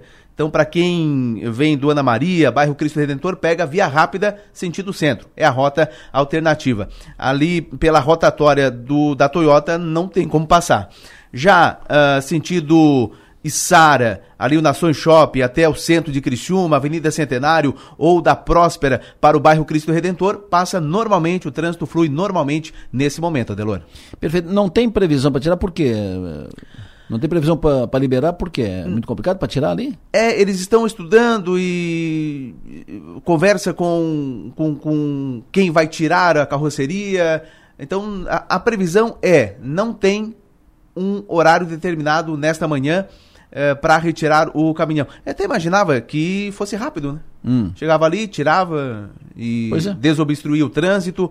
Mas não, eu imagino, Adelor, que seja ainda pela manhã. Agora não se sabe se é 10 horas, 10 e meia, se é até o meio-dia, se é no início da tarde. Mas nesse momento a orientação é: não tem previsão para a retirada da carroceria. É, o Luda passou por lá agora e me falou comigo no WhatsApp aqui disse: ó, só um guindaste para tirar dali. Não é, não é, fácil tirar. E o motorista de, de aplicativo, o motorista antenado, me disse o seguinte: o que, que o caminhão estava tava fazendo ali, uma, uma carreta daquela, fazendo aqui, fazendo ali na, na Centenário, se não pode. É, ele já estava errado. Né? Pois é. Como é que ele estava ali se ele não pode estar ali? Uh, não tem não tem fiscalização era era madrugada. que hora foi o, o, acidente? Foi início da manhã por volta de seis da manhã. Seis pouco da manhã. depois das seis da manhã. Ou talvez não seja daqui e não sabia que não podia. Pode ser pode ser. Tá bom. Enfim continua fechado uh, um container que caiu da carreta o, a, a, informação do ouvinte. É um container que caiu da carreta. Isso. Hum. e aí o, uh, nesse container tinha rolos de plásticos. Hum. Era a carga que estava no container. E é pesado, né? É pesado. Então, então é. por isso, toda essa logística e essa organização para tirar esse container da pista. Imagina a confusão. Então, é, continua interditado, né? Uh, ali na, nesse trecho, quem vem do Angelone, ali do escritório central do Angelone, uh, não vai conseguir acessar a, a Via Rápida, não, a Avenida Centenário. E a Avenida Jorge Elise Luca. Não vai conseguir acessar, vai ter que fazer outro, outro caminho. Vai pela Via Rápida. Via Perfeito. Rápida e depois pega sentido centro Criciúma. Tá fechado. Muito obrigado. O Enio vai continuar atualizando isso, daqui a pouco o Enio vem para cá pro microfone, vem para cá pro comando do Conexão Sul e ele vai ficar atualizando isso também. Falando em estrada, obra e interdição, engarrafamento, confusão, o ouvinte passou mensagem sobre o que está acontecendo agora lá perto da Vila Nova, Içara, SC 445, em função das obras que estão sendo feitas. Bom dia, Adelor. Obra na SC 445, no viaduto da Vila Nova. O trânsito está bem complicado bem parado, recapeamento do asfalto. Estão fazendo a revitalização da, da rodovia. É obra para duplicação da rodovia, né? Já estão começando a obra para duplicação da rodovia SC445, é o primeiro trecho da duplicação da, da rodovia SC445. Uh, a obra está começando lá da Vila Nova para cá, da BR-101 para cá, vai até, esse primeiro trecho vem até aqui a Librelato, o Giasse ali, e em função disso, é claro, obra, trânsito complicado e tal. Nesse período agora que tem a obra ali, pega a via rápida. Pega a via rápida, senão tu vai te incomodar, vai trancar, vai atrasar. Ninguém sabe que hora fecha e quanto fecha. Então, nesse período, pega a via rápida. Ah, mas eu tenho que ir ali em tal lugar. Pode vir pela via rápida, uh, pega um anel, uma, uma alça de saída daquela, por exemplo, passa na frente do escritório do Angelo, do Giassi e vai para e vai local, local que quer. Agora, vindo de lá, entrando da, pela Vila Nova, vai se incomodar, vai, vai pegar trânsito, vai trancar. O ouvinte informa, a Avenida Luiz Lazarim está em péssimas condições, não há uma previsão de restauração. O prefeito falou agora que tem um trecho da Luiz Lazarim, que vai, vai passar por obra, está previsto nesse pacote aí do, do Fomplata. Uh, vamos procurar saber especificamente sobre isso da Luiz Lazarim, porque na Luiz Lazarim tem, além dos problemas que tem hoje na, na rodovia, tem um problema grave que vai acontecer assim que ficar pronto o último trecho do anel de contorno viário, porque esse o anel vai desembocar na frente da Transportes Natal, ali na Luiz Lazarina, na entrada do Rio Maina. Ali já é uma confusão todo dia, meio-dia, de manhã cedo, eh, seis da tarde e tal. Vocês imaginem com todo aquele tráfego pesado do anel viário desembocando ali. Vai ser uma confusão, vai ser uma loucura. Eh, já passando aqui, a gente pode ter uma noção, seis horas da tarde, mais ou menos, indo para Uruçanga, indo para Cocal, aqui perto do Mampituba, onde tem, onde passa o anel de contorno viário, é fila direto. Direto, direto, direto, direto tudo, tudo parado, tudo trancado, uh, direto. Imagine tudo isso desembocando lá no, na entrada do, do Rio Maina, lá na Luiz Lazarim. Vai ser uma confusão. Bom, bola para frente. 8h56, Esplanada, Jaguaruna. Um abaixo assinado será entregue hoje na Câmara de Vereadores de Jaguaruna Contra a votação dos, dos vereadores, a Câmara rejeitou um projeto de lei para a criação do Departamento de Iluminação Pública. Os moradores lá da Esplanada não, não gostaram da decisão, por isso vão à Câmara com abaixo assinado. Está na linha conosco o presidente da Associação de Moradores da Esplanada, o Everton Cancelier. Bom dia, Everton, como é que vai? Tudo bem? Bom dia, Delor, tudo bem? Bom dia a todos os ouvintes da São Maior. Muito obrigado pela sua atenção. Me diga, uh, o que, que vocês é. pretendem, qual é o objetivo, por que, que vocês ficaram insatisfeitos com, com, a votação, qual é a importância desse, desse projeto que foi rejeitado pelos vereadores? É, a nossa manifestação é contrária à rejeição do projeto, uma vez que a gente entende que, que há necessidade e que precisamos ter uma iluminação pública de melhor qualidade. Então, esse projeto foi, foi enviado à Câmara e lá por, cinco por 6 a 5 foi rejeitado. Então, o que, que a gente fez? Um abaixo assinado e por entender que há necessidade, uma vez que a nossa iluminação no balneário, não só no balneário Esplanado, os outros balneários próximos aí, Campo Bom, Copa 70, Janaína, o Torneiro, existe um abandono total, entendeu? Hum. Hoje quem, quem atende a, a, o responsável pela iluminação pública é uma empresa de Joinville. Ela, ela faz dois dias por semana. Então, como nós temos vários balneários, uma orla aí de 40 quilômetros e mais todo, todo o restante do, do município, é impossível essa empresa também poder atender todo mundo. Então, hoje nós temos, né, consultando a população lá, nós temos vários chamados abertos, inclusive tem chamado aberto lá de 2020, na época da, da pandemia, que o pessoal estava morando lá, Sim. Que os que ficaram lá, né, tem chamado aberto dessa época. Então, há uma demora muito grande para atender, tem vários chamados abertos, canecos quebrados, lâmpadas queimadas, ruas com sem, sem a, a, iluminação, né? Nada, nem os canecos tá lá instalado. Então isso tudo faz com que até mesmo para a segurança, né? Para a segurança do balneário. Há poucos dias atrás a gente nós estávamos falando da de arrombamento de casas em série lá, tipo assim de, de passar arrastão à noite e, é, e, e arrombar seis, sete casas, oito casas hum. na mesma noite. Sim. Isso tudo a gente a, a gente teve há poucos, poucos dias atrás. Então, quando, quando a gente eu participei lá das, das sessões né sobre esse projeto e eles alegam que consultaram a população e a população estava dividida porque ia criar mais despesa para a prefeitura Mas dividida como? Ninguém constou no, a gente lá no Campo Bom, na Esplanada, no, na Copa 70, Janaína. Ninguém foi lá consultar a gente. Não teve nenhum vereador lá. O que, que vocês acham? Ou pelo menos se eles tivessem pego cada balneário desse, se reunido com os presidentes das associações, que esses balneários têm, os- têm as associações, para perguntar o que, que vocês acham, né? Então, eles não fizeram isso. E, e esse é o nosso descontentamento. É, A gente paga a COSIP, paga aí 11, 11 reais por mês em cada relógio. Eu fiz um levantamento breve, nós temos lá no, só no Balneário Esplanada, é lá, em torno de 3 mil relógios. E isso é debitado todo mês. O, o- nós pagamos. E isso é uma taxa, não é, não é um imposto, né? Porque teve, teve vereador lá justificando que votaria contra porque a prefeitura tem lá funcionário ganhando pouco e precisa reajustar o funcionalismo e, e ia criar novos postos. Não, mas o que, que tem a ver a COSIP para pagar funcionário, né?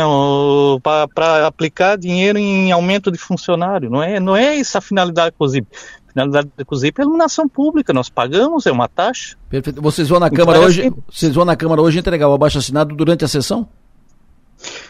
Isso, a gente vai no início, né? Antes do- de, de começar a sessão, a gente vai Perfeito. fazer a entrega à presidente, Terezinha Nandi, e solicitando nesse abaixo assinado. Não é só contestando, não. A gente, a gente solicita que, que esse projeto seja reapreciado, que seja colocado em votação novamente, né? Para que, que a gente entende que é bom. A prefeitura comprou duas caminhonetes zeradas, tá lá, zero quilômetro, paradas, e a gente não tem tão equipadas. E, e devido a, a essa rejeição, tá lá parada, não não está sendo usada. E nós, com uma eliminação preca- pública precária, agora começa o veraneio, pessoal todos hum, as ruas mais mais assim mais fora do centro aí tudo tudo no escuro Perfeito. é complicado Muito obrigado pela tua, atenção- pela tua atenção aqui conosco, obrigado pela entrevista. Tem bom dia, bom trabalho, Everton. obrigado também Adelor obrigado pela oportunidade Everton, bom Can- dia Everton Cancelheiro, que é presidente da Associação de Moradores do bairro Esplanada, Jaguaruna.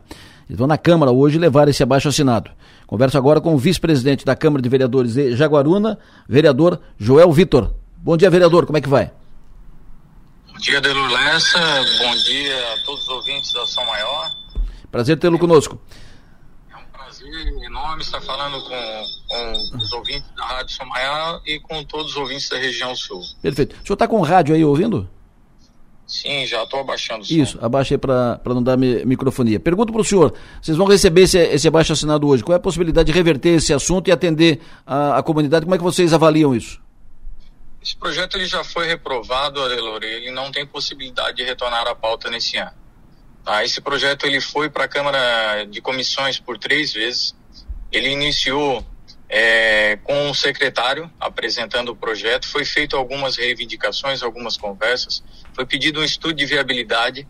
É, ele foi reapresentado em uma nova sessão de comissão pelo prefeito de Jaguaruna. Foi pedido o estudo de viabilidade também no momento que o prefeito foi. No segundo momento, ele não levou o estudo. E no terceiro momento foi apresentado, foi- teve uma nova reunião de comissão é, junto com o vice-prefeito. E daí eles levaram um estudo, né? Um estudo, um cálculo que eles, é, acredito eu que o executivo é, realizou esse cálculo. Um cálculo não estava muito bem elaborado, porque tu tem que considerar longo prazo, médio, pequeno e longo prazo, né? Não só o momento. E só para nós termos noção, um município hoje, um município hoje que tem 13 mil pontos, tá, Delor Lessa? Com uma parceria público-privada, nós fizemos estudos em alguns municípios da região, inclusive Sara está fazendo esse processo agora, que é a, a iluminação em LED, toda a iluminação em LED, na verdade, né? Um município de Jaguaruna que hoje possui 13 mil pontos, é, eles apresentaram com um custo de 34 reais, 36 reais e 48 centavos. Algumas empresas que nós conversamos, elas passaram que os municípios é, com, com, esse, com esse número de pontos, eles podem chegar até R$ 16,48, ou seja, metade do valor. Uma parceria público-privada apresentando uma concessão onde fazia toda a, substituição, toda a substituição do parque de iluminação do município. Essa substituição de todo o parque de iluminação traria uma economia ao município ao longo, pequeno, médio e longo prazo e uma sustentabilidade, economia, melhoramento da iluminação. Então nós só pedimos para o prefeito, nos momentos que ele teve lá, nas três comissões que ele teve, que retirasse o projeto de pauta e fizesse um estudo de viabilidade adequado para ver o que, que seria melhor um projeto como ele fez, porque o que, que ele fez? Primeiro ele comprou os equipamentos antes de, antes de criar o projeto de lei que era a criação do, de, do departamento e os cargos. Eu estava escutando a, a, o, o, o, presidente da associação falando Sim. que os vereadores não conversaram com, a, com as associações, com, mas o prefeito também não conversou com os vereadores. Ele simplesmente comprou os veículos esse, e nós fizemos uma petição, mandamos ao Ministério Público, ao Tribunal de Contas, porque o que, que acontece? Ele simplesmente comprou ah, os veículos e, e alguns, algumas é, peças, né, sem simplesmente ter passado pela, pela Câmara a criação do departamento e também é, a criação dos cargos. Então ele não nem discutiu, ele achou que tinha que impor. Não, as coisas não não é impor, não, não temos que impor nada. Nós temos que discutir, levantar os custos, ver o que, que é melhor para o município, que é o que nós fizemos nós achamos, os vereadores que votaram contra, nós achamos que a parceria público-privada, através de uma concessão, ela vai ter um custo menor ao município, ela vai apresentar é, uma economia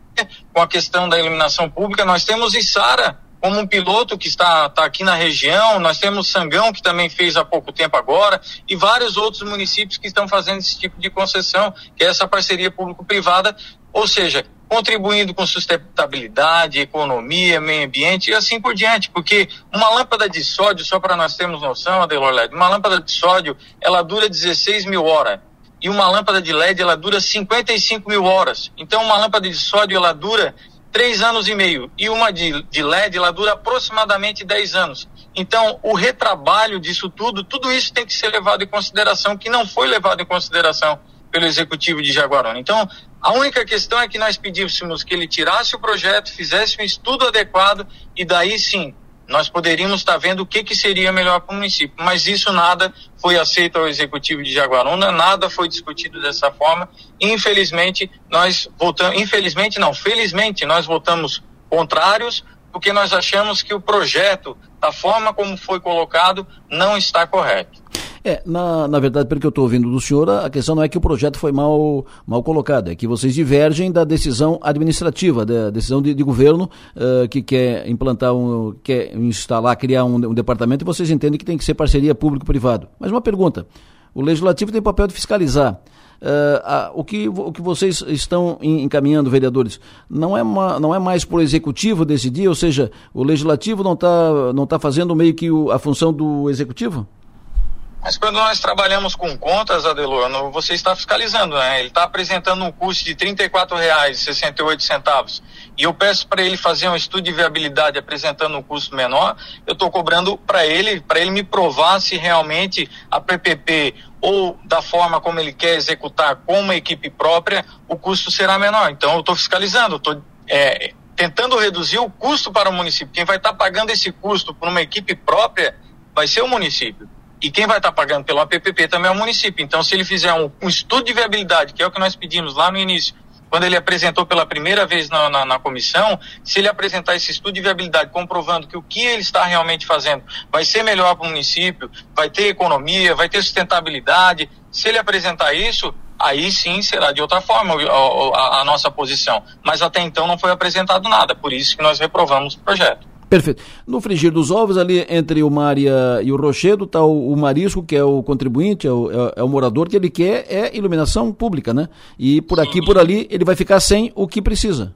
Adelor, há um ano e sete meses, há um ano e sete meses, é, o município de Jaguaruna adotou o Sim Catarina. E através do Sim Catarina, todos os, os vereadores foram a favor é, de, dessa, dessa, desse consórcio. E através de Sim Catarina eles contrataram, tiraram uma empresa da região que fazia parte de iluminação pública do nosso município e é, adotaram, contrataram essa empresa de Joinville. Nós não estamos querendo dizer que é obrigado manter essa empresa de Joinville, que muitos estão confundindo a situação. Nós estamos pedindo ao executivo de Jaguaruna que faça um estudo de viabilidade, tudo que você vai fazer na sua rádio hoje. Eu lhe deixo uma pergunta. Se você vai fazer alguma coisa na sua rádio, você vai contratar uma empresa terceira para limpeza, você faz um pré-orçamento, você viabiliza, vê se uma vai fornecer um tipo de, de, de, de, equipamento que a outra não tem, você vai verificar, ou essa utiliza um produto que é um pouco melhor, essa não. Você faz esse estudo? Com certeza. Então é isso que nós estamos pedindo. E eu, eu tenho certeza que é isso que todas as repartições, todas as repartições públicas, independente de lugar que seja, que elas devam fazer. É fazer um estudo de viabilidade, não é simplesmente pegar e dizer assim, ó, é, não, tem que ser dessa forma aqui, peraí, tem que ser por quê? De que forma? Porque tu fez um estudo, tu fez um cálculo adequado para comprovar que isso realmente vai ser viável para o município daqui 10 anos. Daqui 10 anos. Esse funcionário público que você contratou, ele vai estar tá ganhando que salário? Daqui 10 anos, o atendimento ao público tem que ter? Tem que ter, mas também nós temos que levar em consideração o custo. Outra situação, ele possui uma empresa hoje executando a iluminação pública do nosso município. Adelor Lessa, se você tem uma empresa aí executando a limpeza do seu, do, da sua rádio e ela não está adequada, ela não está funcionando, o que, que você faz? Demite ela e contrata de repente a segunda colocada. Então é o que nós falamos para ele. Nós estamos há um ano e sete meses a iluminação pública com problema, cobrando dele, e há um ano e sete meses pedindo que ele ou desfaça o contrato com aquela e refaça um novo, uma nova empresa e se faça um estudo adequado para que se faça uma PPP adequada. Para tanto, Adelor Lessa, que o que mais nos impressiona é que é o seguinte, para iluminação pública, parceria público-privada, ele disse que não vale a pena, porque é coisa de como é que é, que pode ter corrupção, pode ter notinha. É, tá, mas ele está fazendo uma parceria público-privada para fazer a prevenção é, da, do desassoreamento da Barra do Camacho. Então, mas espera aí, para iluminação pública, parceria público-privada não pode, mas para é, extração da, da, da conservação da Barra do Camacho, ela pode, então há algumas interferências, algo que, há alguma coisa que deve ser discutida um pouco melhor, que deve ser estudado. Eu acho que estudos, estudos, quando você vai levar algo lá para a Câmara Municipal, nós somos fiscalizadores, entendeu? Nós somos, além de fiscalizadores, nós assessoramos também o executivo. Esse é o nosso papel. Mas, e estamos tentando fazer, né? Mas, mas na obra do no Camacho não é, é recurso do Estado, convênio com, com o Estado e não é obra licitada? A, parte da, da conservação após a obra que já executaram agora, né, que ficou uma obra linda, algo maravilhoso para o município de Jaguaruna. Então, após a execução disso daí, agora vai ter o processo de é, da conservação para que a barra não, não se feche mais, né? Perfeito. Então ele está reformando a barra, a, a balsa da Cidasc que estava lá há um grande tempo que os vereadores estavam cobrando que ele reformasse aquela draga, então ele, ele reformou a draga e posteriormente mandou um projeto à Câmara, à Câmara Municipal para a contratação dos operadores dessa draga e essa draga será colocada, é, ela é a draga da cidade, será colocada para conservação através de uma parceria público-privada que eu acredito que era para manter esse pessoal para fazer a, a, a extração da, da, da areia e para o não fechamento da barra novamente. Vereador Joel, muito obrigado pela sua atenção, obrigado pela entrevista, bom dia, bom trabalho e que, evidentemente, se entendam, porque, repito, é, entre o mar e o rochedo tem o marisco no meio que é, que é morador contribuinte, né? E que nessa disputa de puxa para cá, puxa para lá, faz aqui, faz ali e tal, que não continue o povo sem iluminação pública. Esse é o X da, da questão. É o, é o que todo mundo quer saber. Sim, Adelor é, sem dúvida nenhuma. Por isso que é, é o que nós sempre, sempre cobramos. Quando for fazer algo que se leve um estudo adequado, que se apresente algo adequado, porque quem está perdendo com tudo isso é a população que está aguardando. Então a população realmente eles têm as associações têm o direito é, de reivindicar é, com toda a razão, mas o executivo também tem o direito de executar. Se ele tem uma empresa hoje, por que, que ele não cobra? Por que, que o diretor dele hoje não cobra de, dessa empresa para que ela execute da melhor forma possível os serviços que está que, que são, são pagos. Se ele está pagando, tem Perfeito. que ser executado. Um grande abraço, Adelô. Muito obrigado, Foi um vereador. grande prazer estar falando com você na sua rádio. Prazer foi meu ouvi-lo. Muito obrigado. Tenha um bom trabalho e um bom dia. Vereador Joel Vitor, vice-presidente da Câmara de Vereadores de Jaguaruna. Falamos primeiro com o presidente da Associação de Moradores da Esplanada e agora com o vereador Joel. Ah, isso vai para a Câmara de Vereadores hoje à noite. Os, os vereadores têm papel de, de fiscalizar, têm, têm dados para questionar isso e aquilo, o executivo, exec... que no frigir dos ovos, executivo e legislativo se entendam, se entendam numa, num ponto em que o contribuinte, o morador, seja atendido. Ele quer iluminação pública, ele precisa de iluminação pública. Se vai ser esse que faz, se vai ser o outro que faz, se vai ser essa, se vai ser aquela, se vai ser o departamento, o PPP, pipipi, popopó, então, isso, isso, isso que se entendam. O X da questão, coloque iluminação pública, que é o que a comunidade quer. Esse assunto lá da esplanada rendeu aqui muitos, muitos comentários, muitas mensagens de áudio, de, de texto, eh, como por exemplo essa aqui, ó. É sobre a entrevista aí do, do aí sobre a iluminação pública do Balneário Rincã- da Esplanada, é, nós somos moradores também, temos caso lá, passamos o verão no Balneário Esplanada, e realmente todo o IPTU arrecadado aqui na Balneário Esplanada, que é, é grande, vai até praticamente aí torneiro quase, não há nenhum investimento da prefeitura no, aqui no Balneário Esplanada, parece que todo o dinheiro, tudo arrecadado daqui vai especificamente para Jaguaruna. E aí o pessoal está reclamando, né? Está indignado. O pessoal quer iluminação pública. Repito, por aqui ou por ali, é, o pessoal quer a iluminação pública e tem o direito de reclamar, de pedir, de reivindicar, inclusive por essas razões elencadas aqui pelo ouvinte. Laguna, o pessoal está indignado porque os valores das tarifas da balsa para a passagem na balsa de Laguna foram reajustados. Eh, aumento de 69,3%, quase 70%. Qual é a base? INPC? Não. Eh, qual é a base? É, inflação? Não. É, CDI? Não. É, qual é a base aqui? qual é o indicador aqui para dar um aumento de 70%? Como? Aí o cidadão precisa passar para trabalhar. Mora aqui, trabalha lá, mora lá, trabalha aqui. Como é que faz? 70% de aumento na tarifa da balsa. Quem passou aqui a, a informação foi a Luciana Souza de Uruçanga. 70% de aumento, 69,3% para ser mais preciso. Absurdo, né? Ai, meu Deus do céu. Não tinha prometido fazer a ponte? Ali? Cadê a ponte? Ué, não tinha prometido fazer a ponte ali? Faustino, bom dia. O que se pode, o que se pode fazer para que órgãos responsáveis façam alguma coisa efetiva para resolver o problema de, dos roubos de materiais elétricos em geral? Isso está sendo um absurdo, cada vez mais está aumentando esse, esse tipo de roubo para todos, empresas, residências, concessionárias. Se não foi feito algo sério com quem compra esse, esse material roubado, todos nós achamos que, todos nós acabamos tendo prejuízo, prejuízos diversos e grandes prejuízos. A Câmara de Vereadores vai fazer uma, uma, uma audiência pública para discutir isso aqui. E tem que fazer.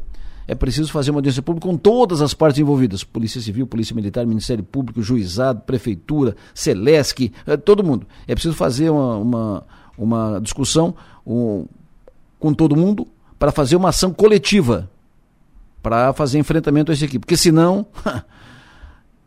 tá, tá indo além da conta, além do razoável. Mas isso mas roubar fio de cobre é, é, em algum momento razoável? Não, não é. Não é razoável. É, mas está indo assim, além, do, além de todos o. É um absurdo isso. É, virou todo dia. Se eu, se eu ficasse dando pauta para isso, tratando disso, eu tratava disso todo dia, trava, tratava meio programa, porque o que eu recebo aqui de depoimentos, reclamações e isso e aquilo é todo dia. Tudo, é uma vergonha. É um absurdo o que está acontecendo em Criciúma. 923. Ontem na Câmara de Vereadores de Uruçanga, um vereador chamou a atenção, vereador Tidinho, ele foi para a Câmara, foi à tribuna, com nariz de palhaço no nariz, né? um, um, ali a bolinha vermelha no nariz, foi com nariz de palhaço. Fez um discurso duro contra o prefeito Gustavo Cancelier. Eu venho nessa tribuna hoje não para falar como vereador desta casa, e sim como morador do município de Uruçanga. Estou com esse nariz porque é assim que me sinto diante do atual cenário político do município. Falo isso porque temos um prefeito que utiliza todos os subterfúgios possíveis para manter-se no cargo. Vocês já perceberam as virtudes desse cidadão? Amor incondicional por obras e empreiteiras. Facilidade absurda em mentir. Um grande poder de persuasão que, mesmo diante de todas as provas, trabalhos periciais, afirmações dadas pelos membros do judiciário, alguns continuam se deixando enganar e encontro desculpas para o óbvio, sem contar os adeptos do roubo a mais fácil. Esse, um trecho do discurso do vereador Tidinho ontem na Câmara de Vereadores de Uruçanga, que chamou a atenção. Uh, um vereador de oposição fazer crítica ao prefeito é, é, é do jogo, é da, na, é da normalidade. Mas o que chamou a atenção foi dele ter ido para a tribuna com nariz de palhaço, uma bolinha vermelha no nariz. Nós falamos no início do programa o falecimento da dona Edna Gaidzinski Bastos, faleceu ontem à noite. Uh, ontem, 18 horas, a família fez o, o comunicado em seguida. Uh, nossos sentimentos à, à, família, dona Edna, filha do seu Milo Gaidzinski, filha da dona Otávia, seu Milo, seu Maximiliano Gaidzinski, fundador da cerâmica Eliane, uma das maiores do setor cerâmico do Brasil. Uh, a dona Edna, que foi fundadora da Academia Cristiumense de Letras, viúva do Edson Bastos, faleceu ontem, 18 horas. O velório está acontecendo na capela mortuária do cemitério municipal de Criciúma. E o sepultamento, o sepultamento está marcado para previsto para hoje à tarde, precedido de missa de corpo presente e o sepultamento logo em seguida às 16 horas, 4 da tarde, no cemitério municipal de Criciúma. Um abraço, até mais. O ouvinte fala aqui no programa. Fala, Lessa. Bom dia, bom dia, tudo bem? Rogério Santana aqui de Criciúma. Lessa, vamos ver se pode dar uma mão para nós aí numa situação. É, na verdade, é uma questão de iluminação pública aí. Próximo do City Club, tá? Acho que o pessoal vai concordar comigo aí. Quem faz caminhada naquela região ali de a pé ali, é, se vê que tá bem escura aquela rua, muito escura mesmo. Eu verifiquei, passei a noite ali já alguns dias e acho que tem uns três ou quatro postes ali sem iluminação, sabe? A lâmpada tá queimada faz um tempo. E se puder pedir aí pro pessoal da, da os responsáveis né, por essa questão de iluminação aí, dar uma, dar uma atenção para aquela região ali. Agradecemos, tá? Questão de segurança mesmo. Obrigado, querido. Um abraço aí, bom dia. Perfeito, tá dito, está registrado. O professor Jorge Darós, sempre acompanhando as coisas da, da, cidade, sempre um atento às coisas da cidade, a questão da cidade, manutenção, preservação, ele me mandou uma mensagem dizendo o seguinte, indignado, está aqui o, o, professor Jorge Darós, ele escreveu, passando pela Praça Nereu Ramos, vejo como ela está triste, feia, muitas casas com paredes sujas, até pichadas, sujeira pelo chão, um aspecto desolador. O pior são os canteiros das árvores, daqui já foi linda praça. Tudo o que não deve ser. Os canteiros estão limpíssimos, o servente faz questão de tirar a última folhinha seca, raspar o solo para deixá-lo limpinho. Nenhuma grama, nenhuma flor, nada. Um terreiro puro com árvores que não tem de onde tirar a seiva, pois a terra está seca, pobre. Assim, elas vão morrer. Lá na roça se deixava as folhas secas para absorverem a água, criarem minhocas, virem outras árvores das sementes que caem. Aqui nada. Já falei na prefeitura, mas não dão bola. Nem o meio ambiente dá. Quem sabe um alerta da Associação dos Lojistas para que se reúnam e discutam a praça, o coração da nossa cidade que está doente. Registro do professor Jorge Darós, sempre atento às questões da cidade de Criciúma e sempre bem intencionado, sempre querendo fazer o melhor. Para fechar, uma dica. Leia o artigo da doutora Débora Zanini, que está publicado agora lá no 48. Artigo de hoje, ela escreve toda quarta-feira, artigo de hoje, Homens de Estilo. A pauta de hoje foi bem interessante, diz ela, no final de semana ela lançou uma enquete entre os leitores e tal. Uh, e a partir disso, a partir do que ela escreveu o texto Homens de Estilo. Interessante, como sempre, um texto muito bem escrito, muito bem montado pela doutora Débora Zanini. É um privilégio tê-la aqui no 48 toda quarta-feira. E com essa dica eu fecho o programa desta quarta-feira, agradecendo a audiência de todos, lembrando sempre que nosso papel nessa vida é ser e fazer feliz e prometendo voltar para o ar às seis da tarde no Ponto Final. Bom dia!